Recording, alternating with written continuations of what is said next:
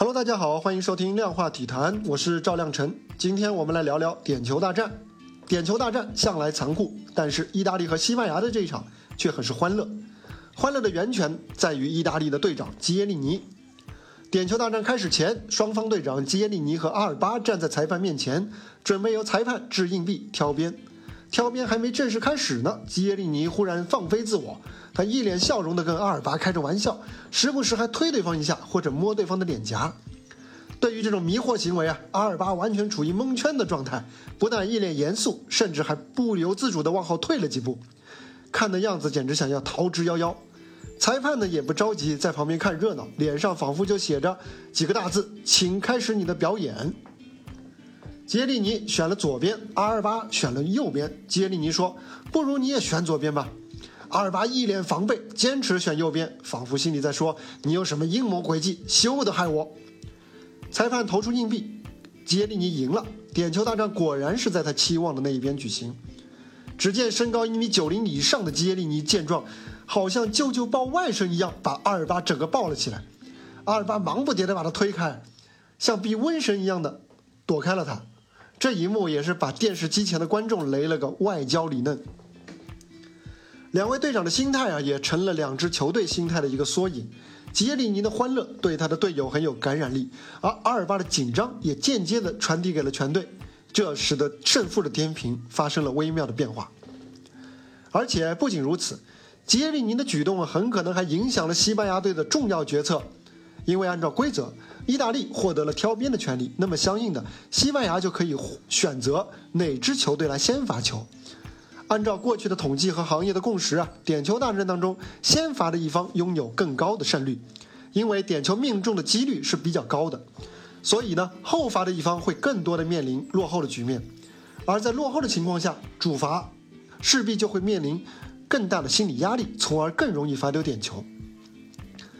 本场赛后啊，西班牙的前队长皮克就把输球归咎于点球大战的不公平。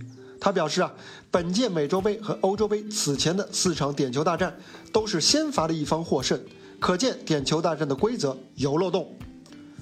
皮克的质疑呢也不是全无道理啊。曾经有心理学的教授进行过海量样本的调查研究，研究显示啊，有超过九成的受访球员表示希望自己的球队先罚点球。而负责制定足球规则的国际足球理事会也是够权威了啊！他们也是证明，数据表明呢，先射门的一方拥有点球大战百分之六十的胜率。国际足联为此还甚至一度尝试用其他的点球大战的方式，比如说 A B B A，也就是说 A 队和 B 队在每个轮次交替先罚球的方法，来尽量减少先罚球一方的优势。但是呢，这个方式呢还没有得到普遍的运用。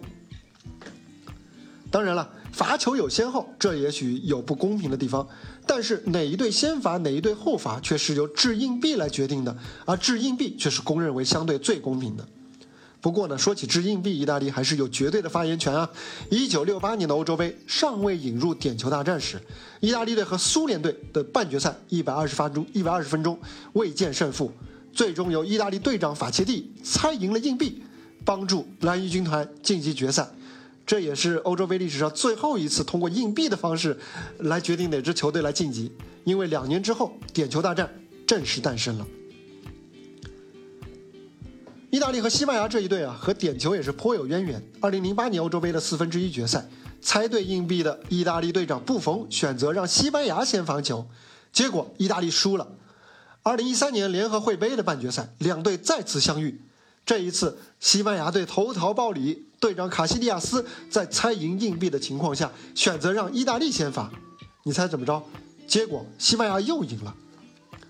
这一次呢，阿尔巴是选择让意大利先罚，究竟是出于历史的原因，还是因为西班牙在本届比赛当中罚丢点球比较多而有些怯战，还是说因为单纯纯粹是被基耶利尼的迷惑行为搞晕了头脑？